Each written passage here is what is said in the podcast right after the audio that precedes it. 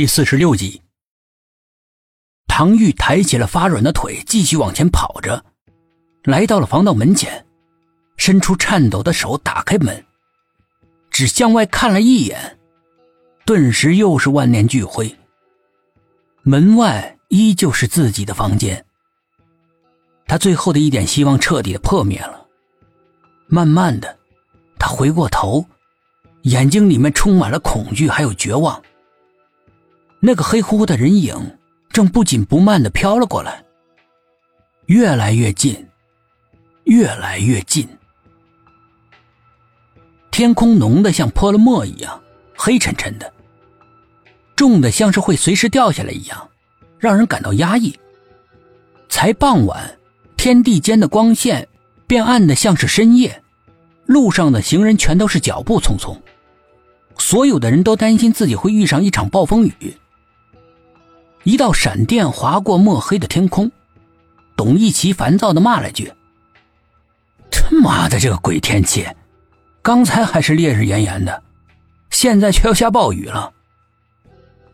一到夏天，天气预报就失灵了。”沈志远也是跟着抱怨，薛品涵和田梦都保持着沉默。道路两旁的绿化带里的树木被呼啸的狂风吹得枝条乱舞。形同鬼魅，四个人在狂风中疾走着，风太大了，每个人都是弓着身子往前走，每走一步，似乎又被风吹了半步，身子像纸片一样，随时都会被狂风卷走。这样的风在这样的城市还真的很少见。一行人来到了那栋老旧的楼房，楼道里面光线很暗。只有进楼洞的那盏灯亮着。抬头看，上面窄仄的楼道渐渐暗下去，最后就是一片漆黑了。他们的脚步声在空寂的楼道里面显得格外的响。又是一道闪电划过，照得楼道一片雪亮，只是一瞬间又归于了黑暗，似乎连整个世界都坠入了漆黑之中。紧接着一个炸雷。山崩地裂一般，似乎要将整栋楼给劈碎。四个人忍不住暗暗的打了个激灵。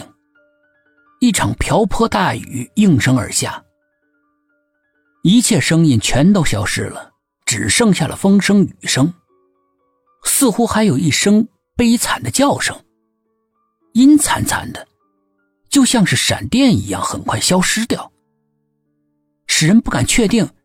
是否是真的听到了那一声惨叫？四个人面面相觑。哎，你们听到了什么没有？董一奇问道。女人的惨叫。薛品涵早就一声不吭的噔噔噔的往楼上冲去了。四楼唐玉的屋门紧紧的关着，薛品涵用力的敲着门，里面没有任何反应。四个人已经预感到不好了。沈志远用一根细小的铁丝飞快的打开门。房里面静悄悄的，主人好像不在家。家里面的东西摆放的非常整齐，除了有一碗没有吃完的方便面泼在地上，红红的辣椒油流的到处都是，猛的一看像殷红的血。整个房间里面看不出有搏斗的痕迹。屋子的窗户打开着。窗帘被狂风吹得像面旗一样在招展，阵阵的冷风吹了进来，有些刺骨。涛，唐玉是不是出去了？一个生病的人会去哪儿呢？何况还变天了。沈志远说道。田梦一声不吭的来到窗户边，向外眺望。窗户外的雨已经下成了瀑布，什么都看不清。但是田梦还是注意到了楼下有团黑黑的东西。那是什么？他指着那团黑乎乎的物体问：“好像是个人。”董一奇的眼神比较好，他伸出脑袋看那个东西。下去看看。一直不说话的薛品涵突然开口了。几个人还没有来得及转身，背后虚掩的防盗门被人从外面“噔”的一下撞开了。